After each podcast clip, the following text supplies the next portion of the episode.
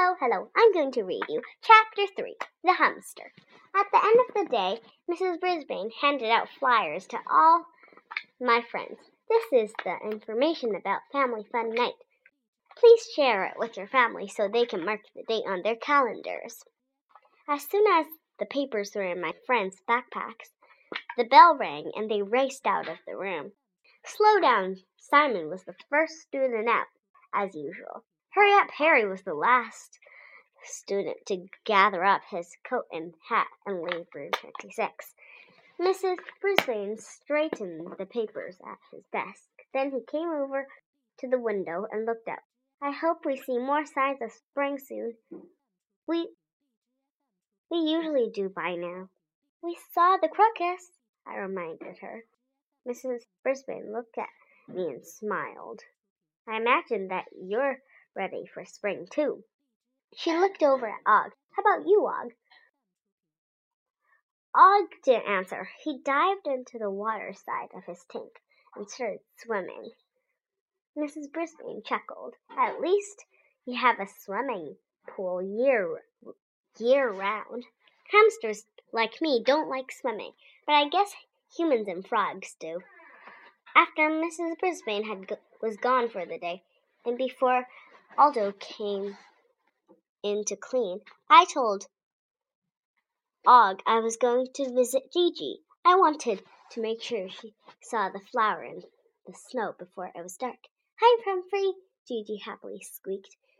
As I slid under the door, I scurried over the table and swung myself up. It was a little, it was a little, I was a little out of breath when I said, Did you see the first sign of spring? No, Gigi said, looking around her cage.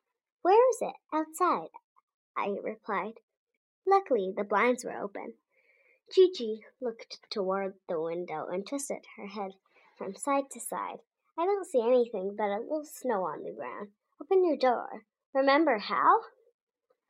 Gigi leaned against her door, wiggling and jiggling until it popped open. I can't believe that really works, she said. The two of us moved closer to the window and looked out, looking over the right near that tall tree. To the right, near that tall tree. There's something purple on the ground, I explained. Gigi squinted and stared. Then she said, What is that? I explained about the crocus being the first flower of spring, pushing through the snow. I, I didn't think flowers grew when it was cold, Gigi said. I explained that they usually don't, but sometimes they pop out right through the snow. It's beautiful, Gigi whispered. We sat for a while, staring out at the little speck of purple in the white snow. Finally, I asked, Did Miss Mac tell the class about Family Fun Night? Uh huh, Gigi said. It sounds like fun, but there, but will there be a lot of people there? And will it be noisy? Yes, I laughed. I think there will be lots of, a lot of people. And when people are having fun, they're usually noisy. Giggle. Gigi giggled. That's true. She paused for a while, and then she said, Families are awfully nice. I nodded. I've been to homes with lots of wonderful families. I always get a warm feeling in my toes when I see families together.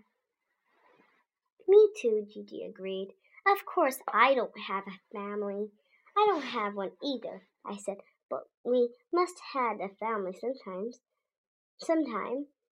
I mean, as as mammals, we had a mother and father, probably brothers and sisters. I can't remember. Gigi sounded sad. Neither can I, I said. But everyone, but everybody has has a family somewhere.